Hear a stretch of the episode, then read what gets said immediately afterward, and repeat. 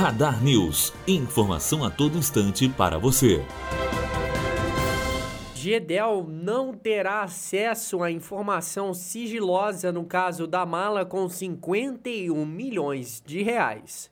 Segunda turma do STF negou o pedido da defesa que queria saber de qual número de telefone saiu a denúncia que levou a PF a descobrir a mala no apartamento atribuído ao ex-ministro Gedel Vieira Lima em Salvador. Os ministros argumentaram que isso iria ferir o sigilo da denúncia. Matheus Azevedo, aluno do primeiro ano de jornalismo direto para a rádio Unifoa, formando para a vida.